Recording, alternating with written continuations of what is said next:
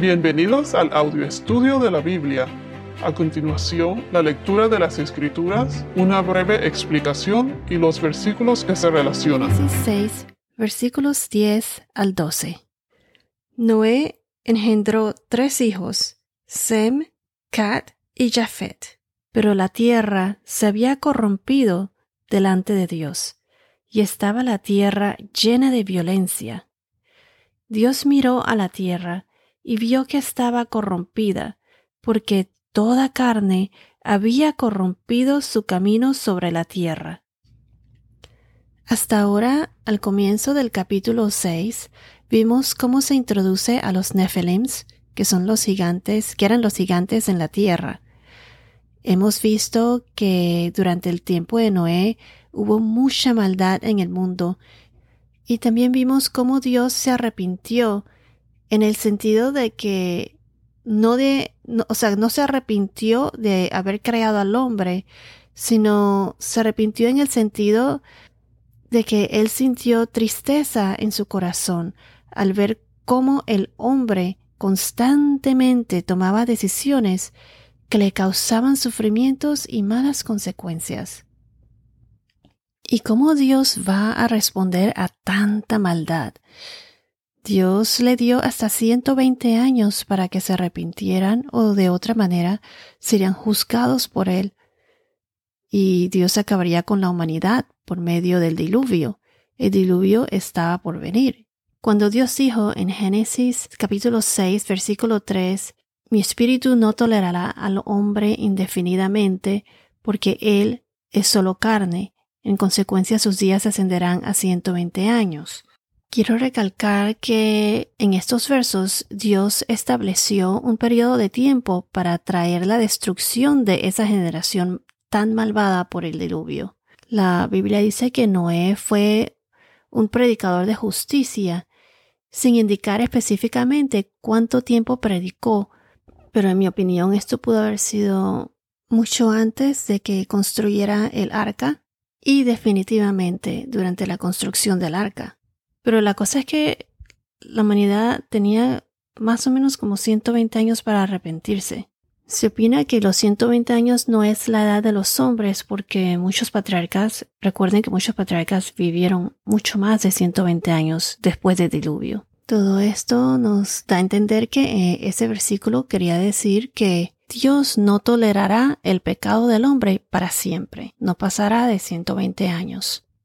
Pero entonces vimos como un solo hombre y su familia no fue influenciado por la corrupción y la maldad en aquellos tiempos. Este hombre fue Noé. Noé caminaba con Dios. Entonces me pregunto, ¿cómo una persona puede caminar con Dios? ¿Cómo una persona camina con Dios? Una persona camina con Dios por fe.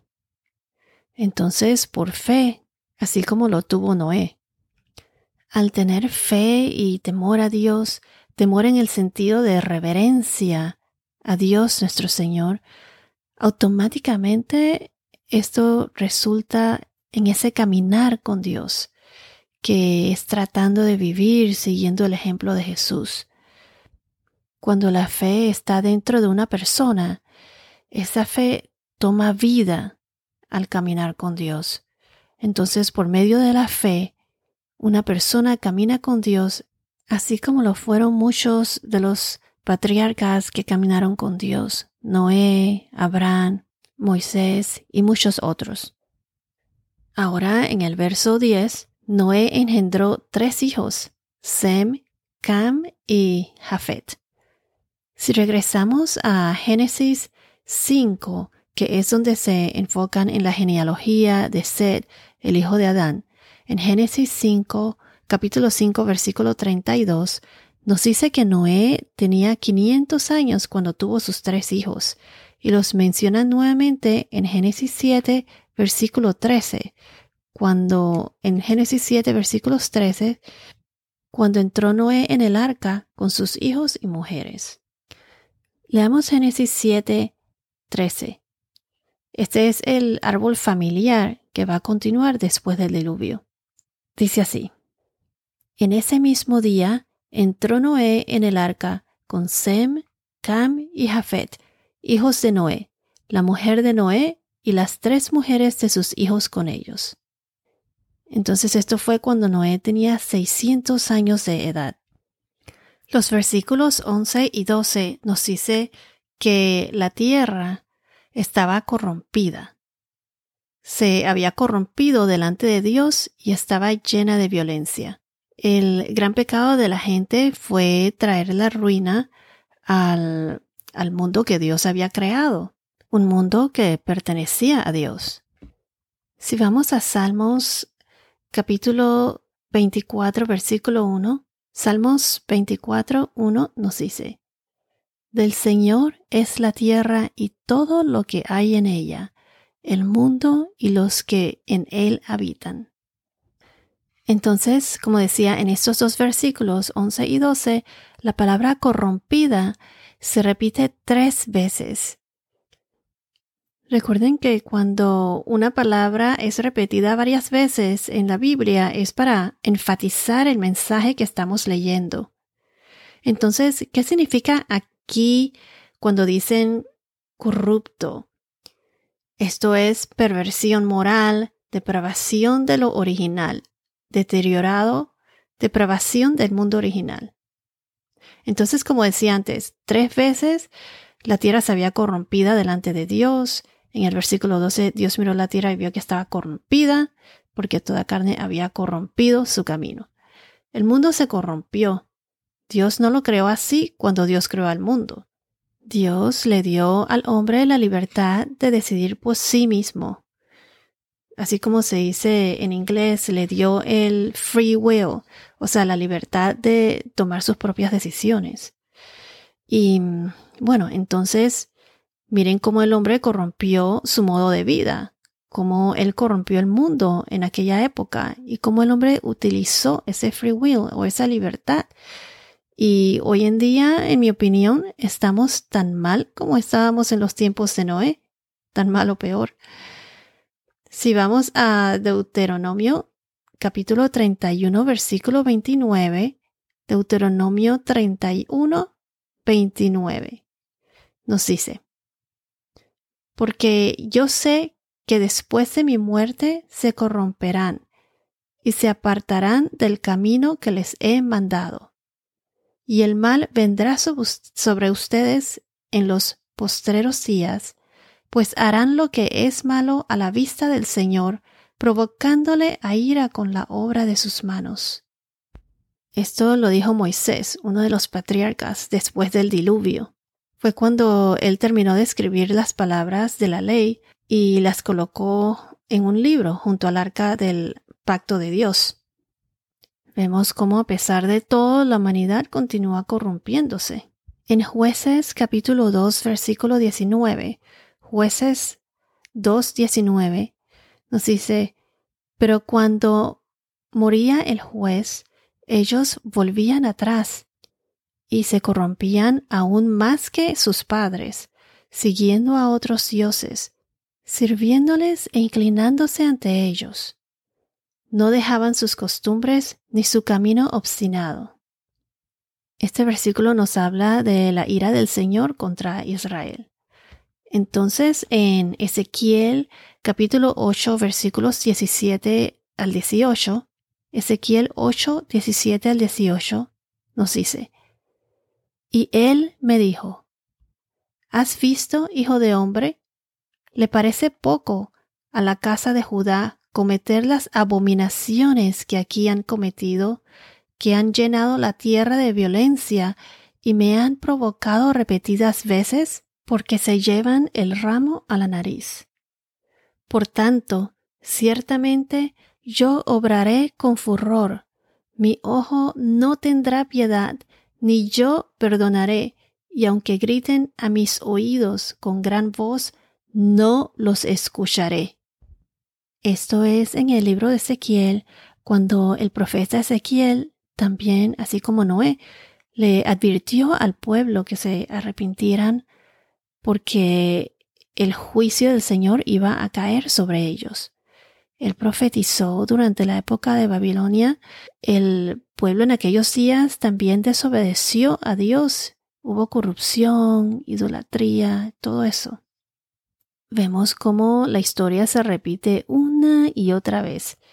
Y yo opino que ahora en el mundo de hoy estamos en las mismas. Jesús vendrá por los obedientes, por los creyentes, y juzgará a los vivos y a los muertos. Nunca es tarde para arrepentirse. Vayamos a Romanos, capítulo 2, versículo 13. Romanos 2, 13 nos dice, Porque no son los oidores de la ley los justos ante Dios, sino los que cumplen la ley. Esos serán justificados. Los que cumplen la ley, los obedientes, los que tienen esa relación con Dios. Como acabo de decir, nunca es tarde para arrepentirse. Los que hacen la voluntad de Dios se arrepienten de corazón de sus pecados y tienen esa relación con Dios. Esos son los que serán justificados, los que disfrutarán junto al Señor de su nuevo reino que está por venir y el tiempo de arrepentirse es ahora, es hoy. Ahora en el versículo 12, cuando dicen toda carne, Dios miró a la tierra y vio que estaba corrompida porque toda carne había corrompido su camino sobre la tierra. Si vamos a Salmos 14, versículos 1 al 3, Salmos 14, versículos 1 al 3, toda carne se refiere al hombre, Aquí en estos versos se refiere al hombre necio y malvado. Dice así, El necio ha dicho en su corazón, no hay Dios. Todos se han corrompido, han cometido hechos abominables. No hay quien haga el bien. El Señor ha mirado desde los cielos sobre los hijos de los hombres, para ver si hay alguien que entienda, alguien que busque a Dios pero todos se han desviado, a una se han corrompido. No hay quien haga el bien, ni haga ni siquiera uno.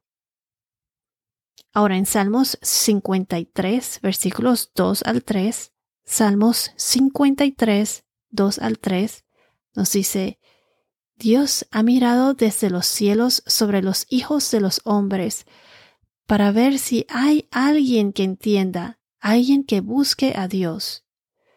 Todos se han desviado, a una se han corrompido. No hay quien haga el bien, no hay ni siquiera uno. Aquí hablan también de la necedad y la maldad de los hombres. Ahora si vamos a Job, capítulo 22, versículos 15 al 17, esto es cuando Elifaz, el temanita, le respondió acusando a Job. Job 22, 15 al 17.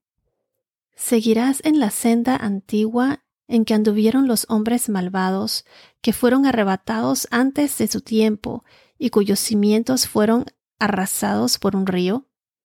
Ellos dijeron a Dios, apártate de nosotros, y ¿qué puede hacernos el Todopoderoso?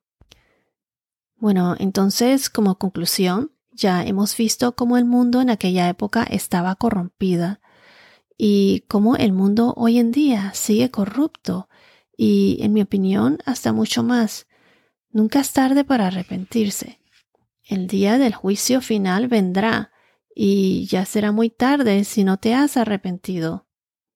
Dios mandó a su único Hijo para que pagara por nuestros pecados.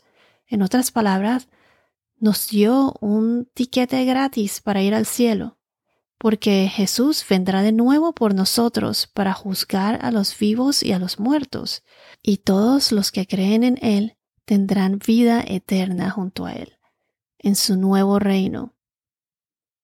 Todos somos herederos del reino de Dios. Dios nos asegura la vida eterna, que será un mundo maravilloso. Entonces, si no tienes una relación con Dios o conoces a alguien que quiera acercarse a Él, déjale saber que nunca es tarde para arrepentirse. Eso es todo lo que tienen que hacer. Eh, arrepentirse y tener fe. Tener fe y entregarte a Dios. Tenerle toda su confianza a Dios. Entonces, si conoces a alguien que quiera acercarse a Dios o estás escuchando este podcast y estás listo para aceptar a Dios en tu vida, recen conmigo. Jesús, sé que soy un pecador, pero sé que tú eres el Salvador, el que murió en la cruz para pagar por mis pecados y resucitó de entre los muertos. Señor, ven a mi vida. Elijo seguirte a partir de este momento. Te lo pedimos, Señor nuestro Padre, en el nombre de tu Hijo Jesús y del Espíritu Santo. Amén. La próxima semana veremos cuál es ese plan y promesa que Dios comparte con Noé. Bueno, esto es todo por ahora. Que tengas un día muy bendecido y hasta la próxima.